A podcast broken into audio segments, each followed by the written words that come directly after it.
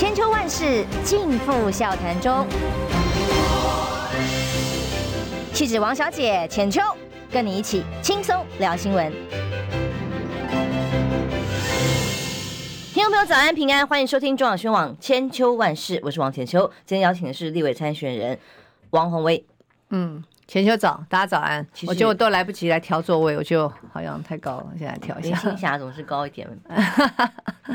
呃，马上今天的节目可以说是我们今年度二零二三的最后一天的节目了。对耶，对耶，马上就要跨年了，大家准备好了吗？即将迎接新的一年，嗯，我们都很希望明年越来越好。明年一切事情都变好，要坚持相信会更好。明天会更好，明年会更好。嗯，对，我们用正能量来迎接啊、哦！当然，这一年发生了好多事情，想不到结束是在一个国中生之死的这个窥探里头。对，因为这两天大家讨论起来都非常的有共鸣，而且甚至是心里非常的忧心的一个十五岁的国中生，因为一个这么优秀，老师所形容之下哦，成绩又好，又积极又认真，但是他因为很有正义感。他去发表了正义之声，去帮同学说：“哎呀，你不可以到我们教室来啦，或者什么呃，希望维持秩序。”结果居然校园里面有一个学生可以有一把这样这样的刀械，嗯，放在书包里折叠短刀。哎，我以为刚开始真的以为是刀片误砍，就发现是砍了十刀之后，整个哗然。到底校园里出了什么问题？对，我觉得这件事情啊，在一个岁末年中，让大家觉得非常哀伤、非常震惊，而且呢，又重新去讨论在校园的安全的问题。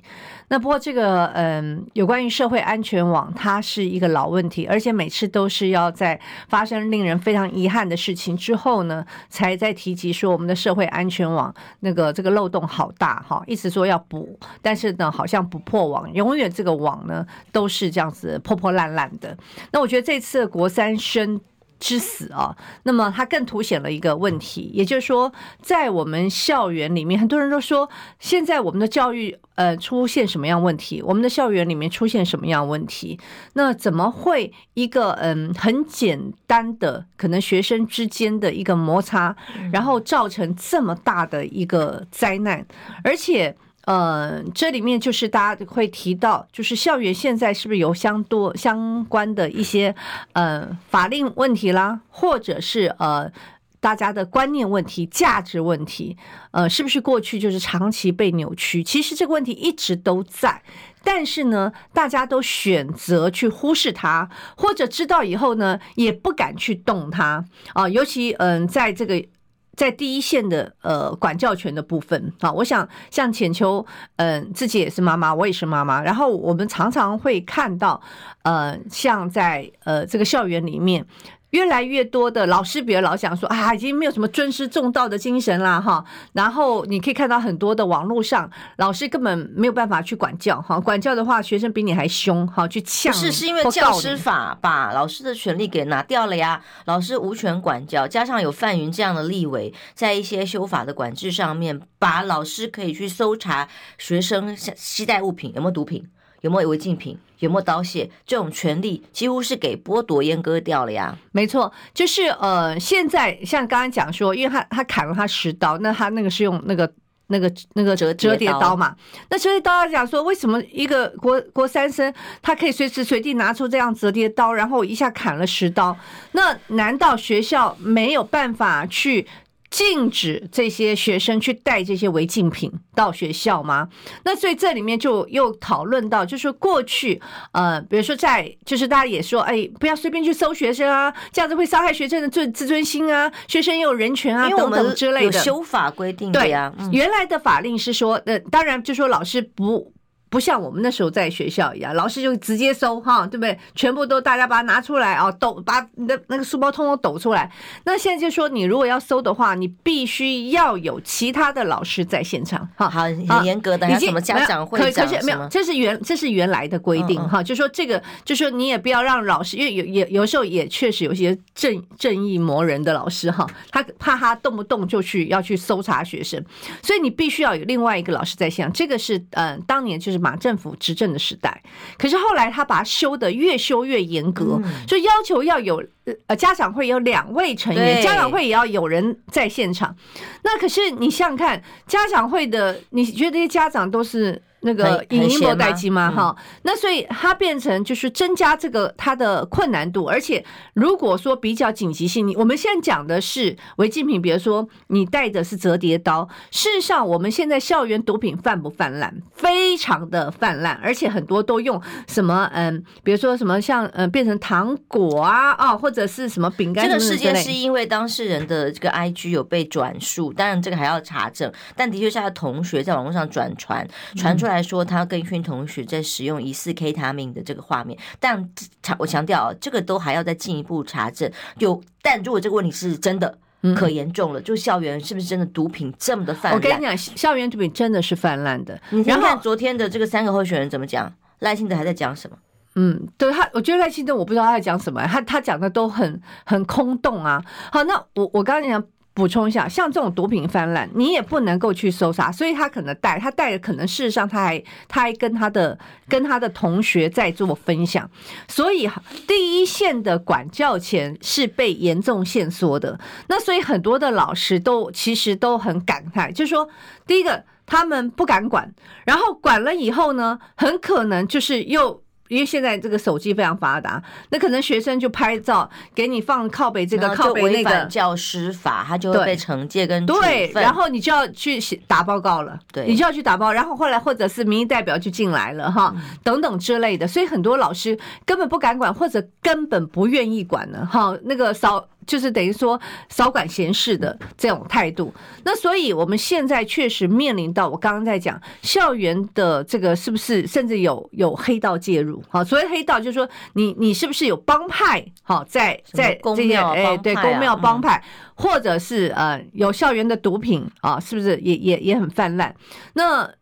这么还有校园里面的霸凌事件，好，校园霸凌事件也非常非常严重。八加九，对，很多我们在节目上也谈了，像我女儿自己在学校常常看到这个八加九的学生在教室里面骂脏话、踹桌子、骂同学，老师完全没有办法做什么，只能够当做视而不见，不然就请他离开教室，顶多了不起这样。没有没有，是啊，没有错。所以，嗯、呃，这里面其实。呃，出现很多问题，还有这次这个呃，就等于说，嗯、呃，杀杀人的学生，他嗯、呃，事实上他是经过这个呃呃少少年辅导，那经过少年辅导之后，他怎么再回到学校？转学转学，对你转学转，那你中间都没，我觉得每个学校都会。可能校长都说好家在他在我们学校没有出事啊，赶快转出去就算了啊。那甚至我我我昨天还听到一个嗯教育界的人说，你知道他说我就不要提哪一个县市，他说有一个地，他甚至讲说是哪一个学校，那个学校就是几乎很多都是有问题的学生就转到那个那个学校里面。然后我说哦这样，我说那大概呃很多的这个正常的学生都转走，他说没错。很多正常的学生就都转走了。家长说只好把他送去给私立学校，有些比较贵或管教严格的私立学校啊，那才有办法管啊。我我可以告诉你，其实很多私立学校不会收的。嗯，我是说，我是说私立学校不会收这些，然后所以一般的家长只好花比较多的钱。那是有能力的家长，对，他就只好。没有能力的家长呢，只好默默忍受啊。没错啊，所以当昨天政见发表会上，三个候选人都重视之后，我们第一个时间当然是问：那我们的政府已经执政了快八年，他之前每发生一次意外的时候，就会听到蔡英文总统站出来喊社会安全网，我们要让悲剧不再发生。但为什么一再的发生，而且越社会安安全网越破越大洞，越来越严重，而且修法修的越来越莫莫名其妙跟。滥权，说大家在问，那范云呢？范云在哪里？那现在这些修法之后，立法院有没有机会？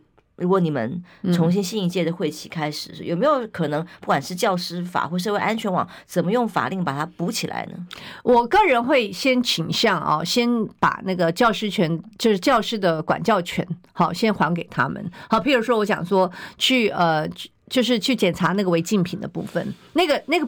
不涉及修法，那个是修相关的办法。我觉得这个部分应该先，呃，可以在办法里面去做补强的。好，这是其一。那第二点就是大家可能会提到的哦，最近呃有一些讨论。那我个人会比较倾向于，可能还是要有社会多一点共识，就是因为嗯、呃，这个因为才国三生啊，但是它是明显的蓄意。的重大杀人案。那学生还没有认错，还觉得他们没有错。对，昨天可怕。昨天昨天侯友有提到，就说那是不是就是这种校校园的暴力是视同就是呃用用直接用刑法好来来做处理？现在确实有很多这样的呼声呐、啊，意思就是说嗯不要。变成嗯，躲在一个呃少年事件处理法里面，就说你是保护加害人还是被害人，要先弄清楚、啊。对对，嗯、那但这个部分，嗯呃，我我必须讲说，我个人可能会，我觉得我们可以听听更多的意见。可能啊、呃，我不晓得，因为我、啊、我总我总觉得说，我们对有辅导有教育，就是说你也不能不教而杀。哈，像这样的孩子，其实。比如说他的家庭的教育，可能功能是资源都是比较少的。对，真的是呃，有的是隔代教养，哈，有的是呃他自己本身的经济弱势的家庭，对，经济弱势，他的他家庭教育，然后到把你教学，呃，交给学校呢，学校也不敢管，哈，那 对，都对，没有人管，所以他的他的整个行为跟认知已经偏差到了极点。所以他并不晓得，他其实做这个事情是完全错误。再加上现在可能很多的这个电竞啊或什么的，他他可能并没有去认知到他做这件事情，你要你应该付出什么样的代价，你都不知道。所以我觉得在这个部分，嗯，最近是有很多人去提到，就说如果是。哦，即便你是呃，比如说你的年龄啊，有的人说你的年龄是不是呃，从十六岁要要把它再降低成十四岁？哈，不要说以为你年纪小，然后你就可以呃为所欲为，你还可以做这种重大或者变成帮派什么的工具。是是是，但是我觉得这一点呢，我我个人会比较希望说，我们提还是收集。社会各界的意见，然后大家形成一个共识。我觉得该修法就修法，但是我觉得有些相关的规定，不要再假借所谓的什么人权、自由等等之类，结果呢，你保障了少数人的人权，这那个。你伤害大多数，你不要说什么人权的，连人命都都不见了。范权范云讲女权选择性的，讲人权，哎，现在说起来了，他是不是该回应一下？那现在怎么保障守法守规，还有有正义感的学生的人权？我刚刚在跟王辉宏威聊天的时候，我是说，我觉得我对家长孩子最大的冲击是，以后我会跟孩子讲，少管闲事，真的路见不平，你要拔刀相助吗？不不不不，你会被拔刀相向，你会被砍。所以要注意好情势，注意安全之后再说。对，另外我还是想补充一下别，别嗯是比较属于政治性的。其实我每次听到蔡英文讲到社会安全网，我真的就觉得非常非常愤怒啊！他应该要道歉吧？本来就应该啊！你想想看，你已经执政，你明年就要那个嗯，任期全部结束。你想想看，在嗯当年嗯二零一六年的时候，那大家都知道那个震惊全社会的小灯泡事件，他不是还写信吗？说嗯嗯，就阿姨绝对不会让你白白牺牲啊！每次在讲社会安全，可是在这个过程里面发生这么多的事情，事实上蔡英文是极为冷漠的。你记不记得在疫情的时候，还有发生过什么超商的店员？也是被刺死啊，被挖眼的，因为你卫福部规定要人家去管，对，对，就等于说要让第一线的这样子去承受这些所有的代价。他也是啊，你看这次他也是，大家就是等于灌爆他的脸书，说你还在讲选举哦，你还在你说说要建制社会安全网的总统，你还在讲选举，所以后来他才去做回应，好，就说哦，我们一直在补，我们一直在补强，然后又给你了很多冷冰冰的数字，那。他每一次都是这样，为什么他对这种第一线发生，不管是那个杀警事件，警察被杀了，好，还有铁路警察也是被杀了，然后超商的被挖眼，超商员被挖眼，然后也是被刺死，到现在国三生丧命，我觉得他有没有意识到，你所谓的社会安全网，你给人民的承诺是完全完全的一个大破洞、大跳票。然后你们可以对这些事情感觉好像都云淡风轻，然后发生事情之后没有错，它发生在新北市。对于新北市市长侯友谊来讲，他确实责无旁贷。可是你看他们立刻好像捡到枪一样，见猎欣喜哦，哦，从就一一片又开始就说你又没有去。关心了怎么样？对对。可是其实发现之后发现，人家前一天第一时间他第一时间探望家人，他只是没有去发布新闻，好，他没有发布新闻，就是说要不要去打搅人家家人。可是你不觉得第一时间想到都是政治操作？你看看，没有很那个什么，然后立刻就呃什么，你停止选举，你赶快回到台北市、呃新北市来，怎么等之类的。那我我我真的觉得，我相信呃侯友谊心里应该是非常难过的哈，因为也确实在他作为一个地方父母官，在我的这个县市里面发生这样的憾事，但是我们也看到民进党的这样的一个嘴脸呐、确实他们立刻哈就是没有放过这个机会，立刻来做一些政治性的操作。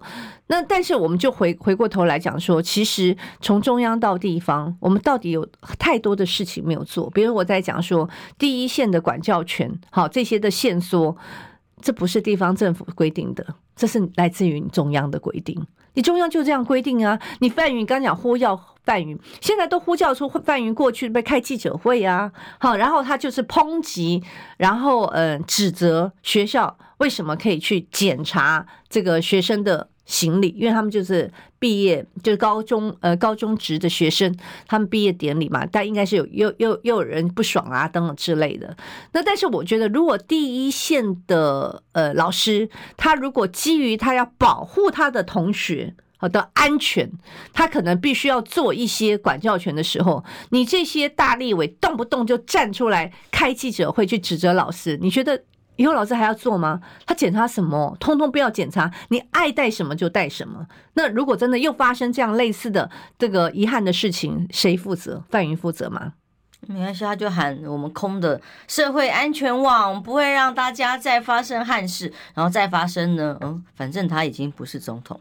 好，我们休息一下回来。其实昨天还有王立强翻版吗？哦，当然不知道这事情后续怎么发展，但看起来又是一个诈骗案的一环，集体诈骗，一个呃外销转内销的媒体供应链嘛。休息一下，马上回来。二八二九三十，哎哎哎，三诶。你在算什么啊？我的剩三十万，什么时阵会到啦？中广新闻网 YouTube 频道即将要迈向三十万订阅喽！在这里，我们有最全面的新闻，最犀利的分析。现在就打开 YouTube 搜寻中广新闻网，按下订阅，开启小铃铛，陪我们一起冲向三十万订阅吧！千秋万世尽付笑谈中。气质王小姐浅秋，跟你一起轻松聊新闻。欢迎回来，中广新闻网千秋万世。今天邀请的是立委王鸿薇。嗯，浅秋好，大家好。呃，在今年度的最后一天，我当然希望大家都正能量迎接呃新的一年。未来投票日啊，未来每一天。可是呢，刚好在这个时候发生了这样大的憾事，我们想要更好，一定要先把问题解决。比方说，刚刚我们谈到这个国中生之死，其实是引起了整个社会的忧虑跟愤怒。呃，就是说，孩子家长哦、呃，如果你在正确的轨道上面行走，哎，你政府不要来乱就好了。问题是你政府还把整个制度搞到已经呃无时课纲啦、公民教育啦，甚至是校园犯罪的问题无法解决，而。呃，海啸刚开始而已，少子化，大家不敢 不敢生小孩，然后教育问题很惨，十十九所的大专院校注册率都没有达到六成，而且学生新生数都探底创新低。那这些数字其实还有一些概念是来自于我们本来应该是华文世界哦，很受欢迎的一个就读学校的场所，现在因为两岸各种的意识形态啊，所以陆生也也不能来，也不来了。好，那所以呢？这个两岸之间只能有仇恨嘛？不能有文化交流，不能有教育交流，不能学生来念书吗？好，那就造成什么结果呢？现在就是外销转内销。昨天路透社突然报道说，哇，五月天这个大家很受欢迎的一个音乐团体，居然在中国大陆被压。施施压呀，叫他们一定要公开表态挺统一挺中国，否则的话，选前没有表态就要对他们下手等等。然后路透社引述的来源是什么？昨天我们第一时间在节目上大白话上面提出来讲的时候，我就已经特别点名，只 highlight 大家，提醒大家说，这是来自于我们国安高层的消息。洪伟怎么看？嗯，这个讯息确实又引起很大的讨论呢。而且说在，像像我现在正在选举啊，然后我我看到这个讯息我就唰起来哈，因为大家都记得当年那个周子瑜事件哈，呃，国民党啊掉了好几席的立委哈，那所以像这种在选前任何的风吹草动这样的敏感的事件啊，那么嗯，确实它都可能严重的影响选情，而且。呃，我想明眼人都知道，过去呢血泪斑斑呐，哈。那像这样的讯息，它到底是对民进党有利还是不利？哈，到底是对国民党的选情好，还是对民进党的选情好？当然是炒作民进党的选情。对，这这这是太明显的事情哈。我想这第一个哈，那所以呃，你可以看到，呃，第一时间赵大哥就说绝对不行哈，绝对不可以啊，绝对不可以。呃，就是老公如果有这种事情是绝对。我们绝对不能接受的。国台办也发布公开声明。对，国台办当然他第一时间哈，他的就是发布呃发布说这个是呃彻彻底的假假讯息。那嗯，不过另外大家就开始追，那是无中生有吗？从哪里来的呢？是谁在骗路媒？呃，路透社，然后路路透社回来骗我们呢？好，我现在觉得哈，就说路透社的消息来源是什么？因为大家一看到外媒哦，而且呢是来自于什么一些什么国安。呃呃，什么国安报告什么之类的啊？大家想说，哇，这个是来自于外媒路透社耶啊，好像是来自很权威的消息。那事实上，呃，昨天陆陆续续除路透社之外，CNN 有报道，CNN 比较晚。那我认为 CNN 那篇报道他写的比较清楚，啊，他的他很清楚，就是说他是来自于台湾内部的国家安全的情报。资讯啊，是来自于台湾，而且呢，他写的更清楚。他说，嗯，有两位国安的这个人员哈，两位的国安人员，然后有个简报。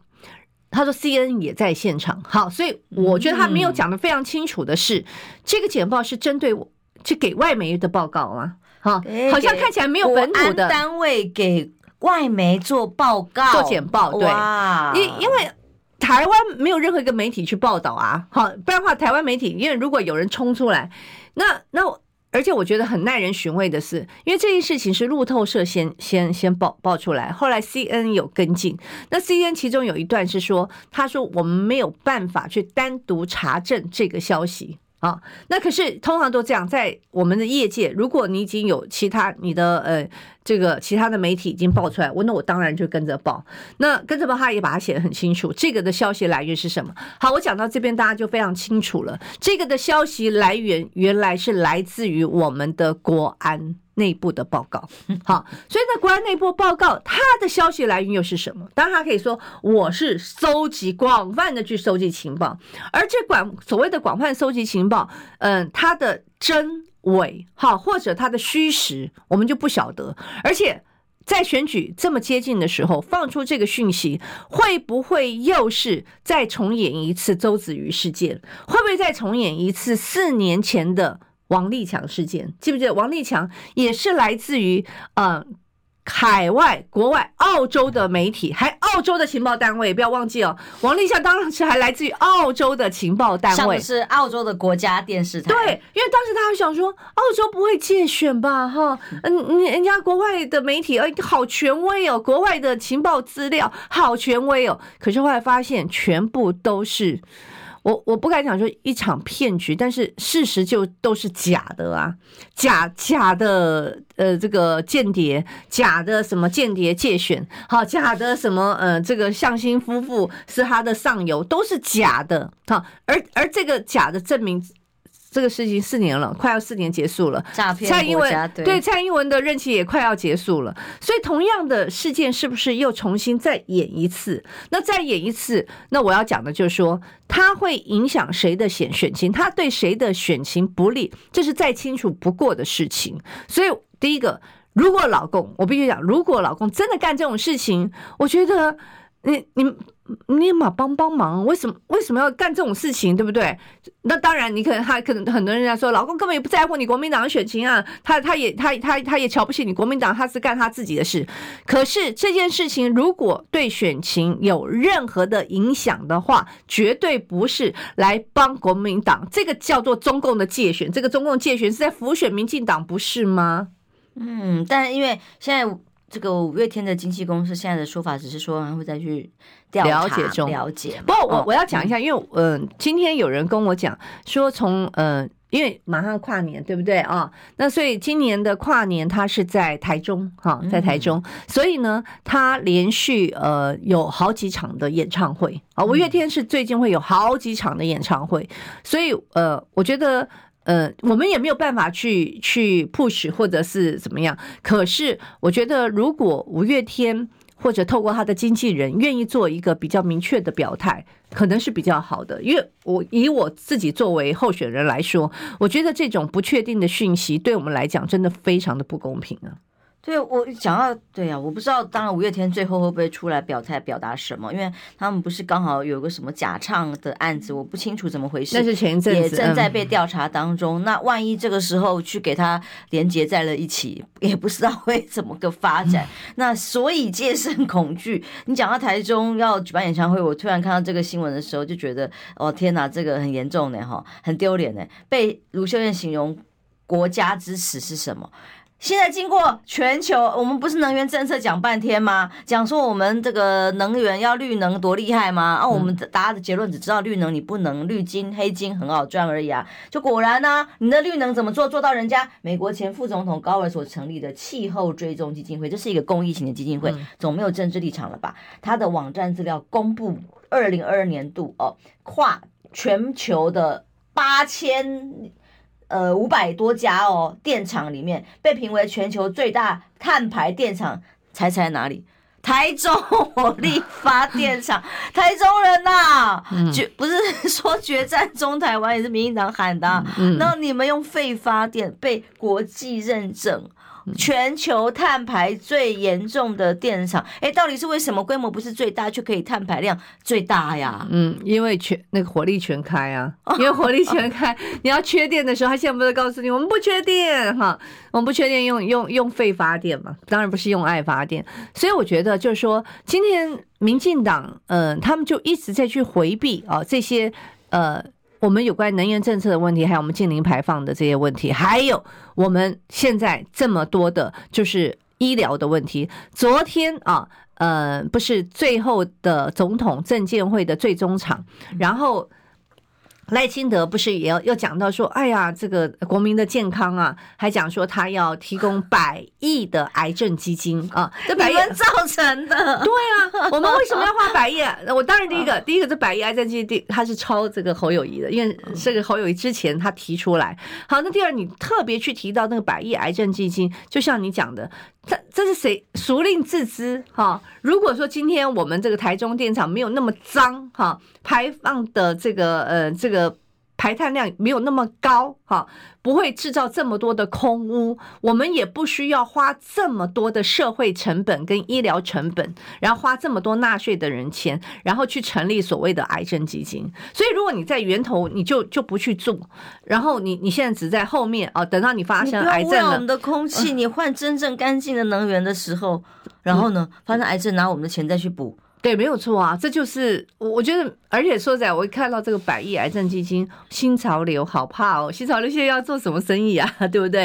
因为他们什么生意都做嘛，对不对？上上至这个绿能啊，然后下至那个一个国安岗哨的这个呃，去这个发包采购，他们通通都是他们一条龙的在包。所以我一看到百亿癌症基金，到底要有多少亿会流向？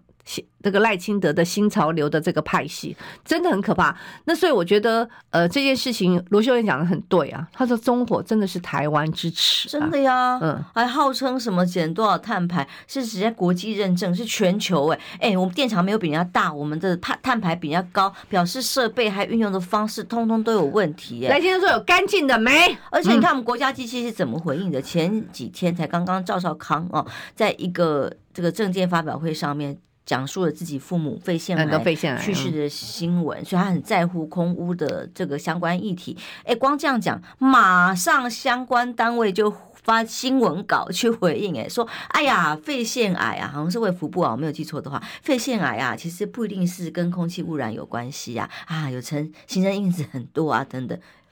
这都可以澄清，所以，所以跟呃，所以空污可以继续，就是所以你继续烧煤，然后继续的那个制造这个碳排放量吧，对不对？所以这代代表说，所以这个没有关系。我们现在啊，整个整个政府啊，整个行政院已经成为民进党的竞选总部，你没有发现吗？对不对？现在问题就是只每个都澄清哈，他的澄清就是说，嗯、呃，变成。你不觉得很很很好很奇怪吗？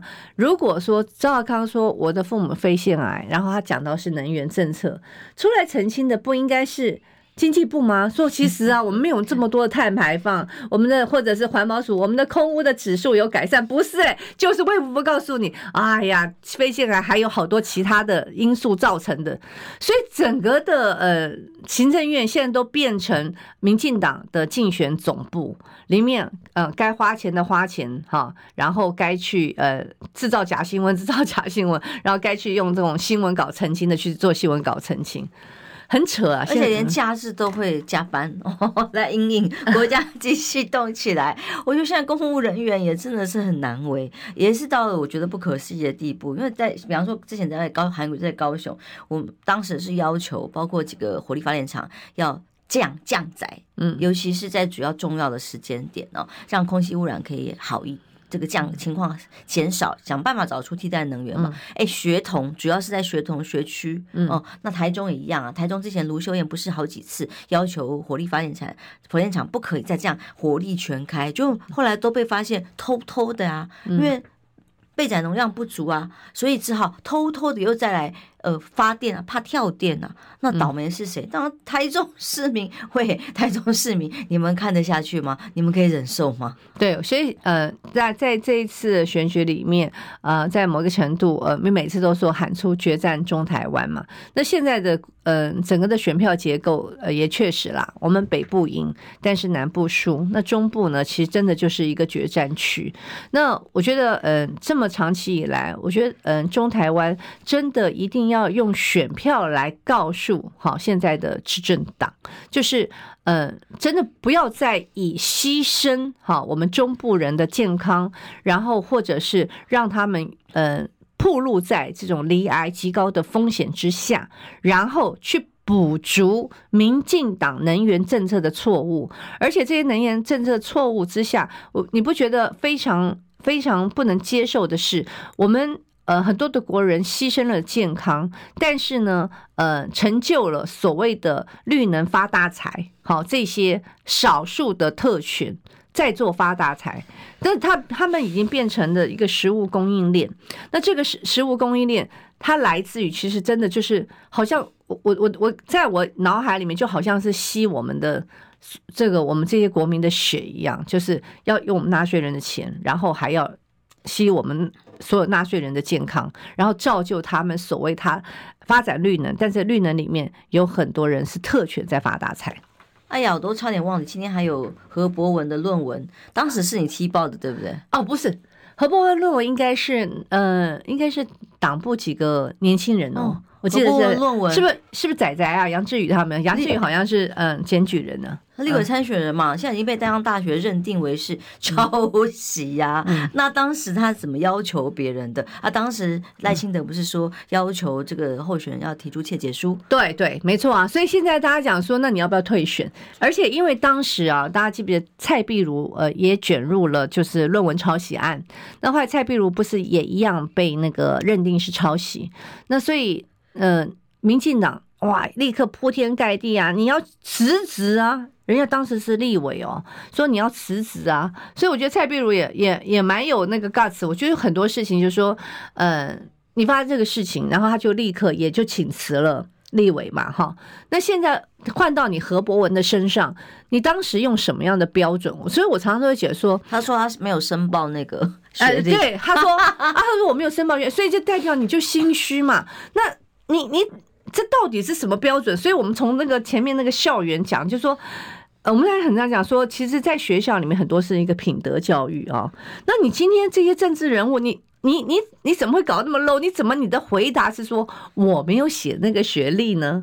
你你不是非常好笑？第一个，你自己本身就心虚，你认为你这个会出事情，对不对？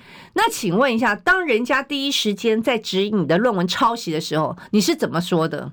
对不对？你那时候还在批评什么洪孟楷，哎，对不对？然后，然后就是死不认错，因为那时候被抓出来，他他的抄袭也很离谱嘛，他抄抄到就是呃，已经呃，我记得他其中有就是我们的央图都已经改成国图了哈，他还在用写央图，为什么呢？他因为抄人家的嘛，就是这种一。一看就知道是在抄袭的事件。如果你在第一时间也用比较那个什么，你你不敢写你的学学历，你第一时间也是用比较谦虚诚恳的态度。现在大家也不会去，对，第一个你就闹笑话嘛，第二个人家说，那你要不要退选呢？对不对？我知道这个时候让你退选是很残忍的一件事情，那个剩剩不到二十天，可是问题是。你们自己民进党每次到假高上嘛，哈，有没有赖清德还要写一个什么学伦的切结书，哈，说我没有论文抄袭，但是每次发生论文抄袭的时候，别人退选你不用退选，别人辞职你不用辞职，还可以照样升官呢。赖清德要不要回答一下？对啊，他他的标准又在哪里？他标准好奇怪啊！你看，像那个郑文灿，好，那郑文灿也是被撤销论文，还不是像高升副院长不在乎啊？就说这。对这种事情，就是说学伦这种事情是一个你的，就是说你有没有欺骗的问题？那你们就是明明就是欺骗了，然后被人家但只能是抓奸在床，还死不认错，真的是啊！然后还 还觉得先罪无罪，还觉得没什么，对不对？不是，所以他抓奸在床的。呃，反应是说，我们把通奸除罪化 就没事。对，而且他这他这个他这个回答很奇怪，说我没有写，我没有写这个。那我真的觉得你当时第一时间就呃承认说，我当时真的是不严谨，然后可能有瑕疵或怎么。他没有哎、欸，硬凹哎、欸，他就想说我就是硬凹凹到就是这个选举结束就就算了。嗯。好，我们今晚要休息一下，因为最近红威踢爆的也还有一个信赖台湾、信赖金融的群组，嗯，也是一样，国家机器动起来啊！你昨天还公布了录音，诶赖清德也一样否认啊，哦，那到底呃卓荣泰啦，卓荣泰一样否认啊，哈，那到底大家都可以只要否认就好，就当做没事就过去的嘛？对。而我们纳税钱，我们的各种国家机关，还有我们的各种公家资源，到底是怎么被滥用、被乱用？休息一下，马上回来。想健康怎么这么难？想要健康一点都不难哦！现在就打开 YouTube，搜寻“爱健康”，看到红色的“爱健康”就是我们的频道哦。马上按下订阅，并且打开小铃铛，就能医疗保健资讯一把抓。想要健康生活，真的一点都不难，还等什么呢？爱健康的你，现在就打开 YouTube 订阅“爱健康”。千秋万世尽付笑谈中，气质王小姐浅秋，跟你一起轻松聊新闻。来，中央新闻网千秋万世，我是浅秋。宏威这几天有个记者，呃，连续记者会，连续两个，嗯，记者会里面公布了。金融机构，其实我自己也待过关谷的企业哦，我会知道在选前大家面临到什么压力，但因为为了保护原则，不会轻易讲。但你那个群组里是真真实实、真确的，每次在选前都可能是大家呃金融呃只要是国国家的股份哦存在的地方都会有的压力，而且这几年他们越来越厉害，就是控制的越来越多哦。所以这个公股银行，你昨天公布的内容里面是说，呃，连这个要之前说要。成立网军吸收吸收年轻人带风向啊！昨天公布的内容又是什么？好，那呃，因为我我自从当立委之后啊，其实陆陆续续呃，我收到非常非常多的检举。那有些检举事实上是呃，他们非常无奈。呃，尤其像在公股银行系统，他们比如说他们去跟他们的母公司啊，比如以这个合库来讲，大家都知道，呃，我们有以前的合库银行，它现在合库金控，那合库金控下面当然是有银行、保险、证券，呃呃，这个还有什么 A AMC 啊、投信等等之类的。那呃，我接受到很多的这些呃检举检举案，很多都是成年老案子。那我举例来讲，我今年上半年曾经呃就是。踢爆一件事情，后来整个河库下面子公司叫河库 AMC，里面一共七个人全部滚蛋啊！那为什么呢？就是。他们把这些公股银行系统当作他们的派系的痙攣，比如说我某一个子公司，我就等于说去任用，就酬庸给他的派某一个派系的人，这些派系的人呢，就开始不停的去任用他的自己的亲信，甚至嗯，他的过去的条阿卡，比如说为什么那个合库 AMC 的那个董事长，他就是包含他自己的呃呃朋友，跟他合合伙的朋友的同学呃。的女儿啦，或者他女儿的庄脚啦，哦，女儿有选举过，后来连小三都进来，扒一大堆，就是很多这样藏污纳垢。那所以，当我踢爆很多这些事情的时候，慢慢他们会有更多的呃人来跟我爆料。那因为接近选举了，就会发现说，嗯，在这些公股银行体系，他们很多的主管组成了一个叫做所谓的信赖金融的群组。那这个信赖金金融其实就是在帮这个赖清德在辅选。那这里面呢，当然，呃，最主要去作证的就是卓荣泰，还有他两个他的特助，他们是无所不在。而且我后来发现，其实那两个特助还不止，因为我们会慢慢看好。再找出有一些人，那个其实都是过去长期跟卓荣泰的，或长期是在跟民进党的，好，就在里面就是呃在做信赖金融。那而且让我比较嗯警觉到的是，里面有很多的像是分行的经理哈，或分行的行长，这代表什么？因为我我自己本身以前很长期跑过金融系统，你知道这些分行经理很多都是手握很多中小企业的贷款生杀大权啊，那所以。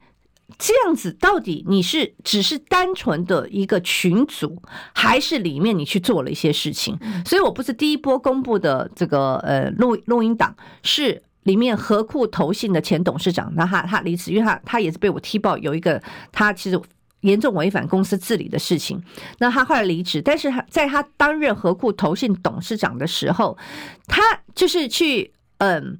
招聘招聘年轻人，并不是为了何库投信而招聘哦。然后就告诉他你要怎么样去带王军，因为还跟你分析，因为好赖清德现在最缺的就是二十到二十九岁的啊，你们就是这个年龄层，所以呢，你要去在同温层里面发挥你的影响力。然后因为他说我们过去就是帮他这样做，还帮他做直播啊，什么一大堆。哇，你你觉得那个那个录音档就已经非常骇人听闻了。好，那。然后我在昨天所公布的录音档呢，他讲到更多，他就讲到说，呃，卓荣泰来找他，好，就是要要募款啊，因因为大家都知道卓荣泰他当过呃那个民进党的。呃，党主席是不是过去好像有当过？然后现在是呃赖清德的总督导，因为他还要去帮很多他们自己的候选人去募款。然后他就讲说，哎，有些那个贷款，他就在那边讲，贷款都要瞧啊，啊，他就提到我在在录音档里面提到，他说吴怡农有找过他，然后他说林飞凡这次选也要找过他，但是后来他退选了，他说那个贷款呢，我们这个钱都出去了。好，这都是他在录音档里面讲的事情。因为我第一次开记者会的时候，罗卓荣泰就立。立刻来骂我，他说我们只是单纯的群主，因为群主他他不能否认了，那个群主都还目前还在啊。然后他就说绝对没有乔贷款，我想说你敢保证绝对没有乔贷款的事情吗？所以我公布第二个录音档。那当然昨天他们的反应非常激烈，哈，卓荣泰就说他告我，哈，那个林非凡也说他告我，林非凡说，嗯，他现在三十五岁，他从来没有贷款过，哈，那他要告我。基本上，因为林非凡他没有真正参选，他也没有做过公职，所以我也没有办法去查他的那个财产申报，我没有办法查查他财产申报。现在在公股呃公公股的什么单位，听说也是变十一万了啦。对，从九万变十一万，好像现在变成一个什么基金会，反正总是有好去处。对对，就是呃就是节节高升，不选他民进党这样不选，一定更升官，一定会更加薪。好，所以只要你。听从党意，对，没有错。嗯，那这个录音档，那因为我那时候就在想说，他们可能又像当时这个。你们郑文灿不是被留留很多，就是带女人去开房间，就是疑似看起来像郑文灿的，然后他就说，呃，这个是伪造的，是用 AI 技术去伪造的。因为我认为他们一定会栽我这件事情，所以呢，我们做了相当的保全。因为我也担心这个录音档是经过变造的啊。说实在，也有很多人说，王惠你要小心哦，不要变成人家钓鱼啊，然后就是你你就你就受骗了，嗯，然后你自己受伤。所以我们在做很多查证是非常非常小心的。那这个录音档来自一个手机，我们连手机都取得，所以我就说我们会跟检调，因为昨天律师认为说，他说他觉得这个已经违反贪污治罪条例，因为你今天这个呃呃壳库投信的董事长，他是来自于政府的派任，你政府的派任怎么可以去跟帮人家去乔贷款呢？啊，所以他他他说一定要去跟检调监狱，所以我们连证据都保存，好，就说我就我就知道他们一定会说。中国界选果然又来好，这是中国界选，这是用 AI 技术来呃，这个好像假造什么录音档或怎么整变造录音档。那我就跟你讲，我我们把手机，因为我为什么找国春？因为国春自己是那个他过去就是那个他有做做过辨识的训练嘛。那我们就保全那个手机啊，那个手机来自就告诉你，这个并没有经过任何的变造，这个手机就是原来的，就就像就是录音机啦哈。那所以呃。我我反正我问心无愧哈，你要去找那个呃告我最好，我就是把这些所有资料提供给剪掉。他他没有真的要查的，因为你当初要求查的鉴定的郑文灿的影片有鉴定出来吗？哦，后来一直被我被我们逼逼逼逼逼到最后呢，刑事局哈，刑事局他们也很贼，刑事局说我用两个系统，我用两个系统去做辨识，那么嗯。他说：“最后的结果是我不能说他有辨识的可能性，我不能说。其实这个大白话就是他没有假造，但他不敢讲说我没有他他没有假造，他就说我不能够说他是有 AI 什么呃假就是假伪伪造的可能性。你说现在刑事局人家多机灵啊，那都用用这种方式，人机灵了。对，然后呢，郑文灿就是说。”所以啊，所以这个是是是伪造的，郑文灿，你根本没有办法证明这个是伪造的，啊，真的。所以其实没有办法证明，他也没有真的要查你那个录音档到底有没有正确，有没有被接剪接，有没有假造，他就是一个话术，一个说法，就是话术只有两套。这次选战里面，一旦被攻击，第一个就是说，哎呀，你选情危机了啦，所以故意这样打抹黑。对对对，先说你抹黑，然后再来第二个就是说抹红，然后就是老共中共同路人用什么呢？用声伪变造什么什么，然后去鉴定吗？哦。嗯，他他根本不敢鉴定啊！我我欢迎我欢迎鉴定，我绝对经得起考验，没有错。我觉得他这次啊就是这样。第一个，他说我呃选情危急，我非常谢谢啊，就是帮我喊告急，因为一般的。我的选选举常常都是候选人自己告急告急啊，民进党都说他们躺着选啊，对对对，很，他他很稳定，所以所以那个民进党支持者，你们可以去安排那个相关的那个假期了，因为他们选情非常稳定，对不对？好，那我的支持者千万不要哦，拜托你一定要出来投票哦！对我我选情告急啊，这他们的说法，我谢谢他，他他帮我说我选情告急。那第二个就是这一次的整个的大的框架，就是用所谓的中国介选，我们还有一。点点时间吗？好，两分钟。对，我要讲就是说，在这一次，呃，因为我们有去做一些浮选，我我会发现，这次他都用所谓的中国界选，不但是去对付这个呃总统的选举，而且是对付很多的区域立委的选举。呃，尤其他现在呃用司法减掉的体系，好，比如说在台北市，大家看到一天。一个四十一个里长，现在我听说在各县市都是这样子。然后只要呢，你有去做，在去中国呃去中国参访，然后全部都把它放在，全部都安在国民党候选人的身上。好，让这些呃地方的基层，哈，什么这些里长呀，他们，这个市民代表啊，什么这些基层，然后大家出现这样寒蝉的效应，他现在用这种方式来。对付区域的候选人，然后这种所谓的中国界限已经无限上纲。啊、这这两天不是有一个吗？说呃，我我我成为什么呃中中共代言人的什么第十名啊，对不对？什么之类的。后来我就说，这到底是什么什么单位啊？什么 I O R G？我我说我平常也没有查吗？那单位是什么？后来我有查。那么，其实在我看在 PTT 上面，PTT 上面把他是又有人去查他的背景啊等等资料的那个他过去的发布的一些讯息，他说其实这个就有点类似像沈博阳的那样的一个那种单位哈，就。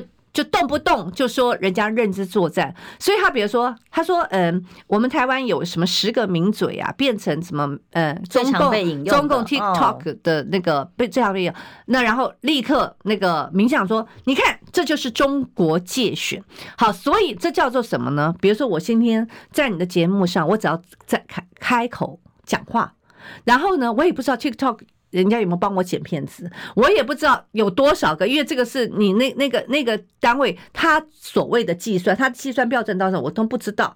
所以只要你张口说话，你就是中国介选，你就是中共同路人，已经到这种地步嘞。所以什么谢文吉啊、郭正亮，你们上那么多节目干嘛？你们那么多直播干嘛？对不对？你只要一开口讲话，你们就是中共同路人，你们就是中国中国介选的工具。你看，已经到这种无限上纲，你你干脆真的你戒烟算了嘛，差不多，对不对？嗯，最近几个我的同学发给我说，他们也是又被反渗透法各种约谈了哦，就是因为脸书的发文侧翼的攻击。好啦，总之大家加油。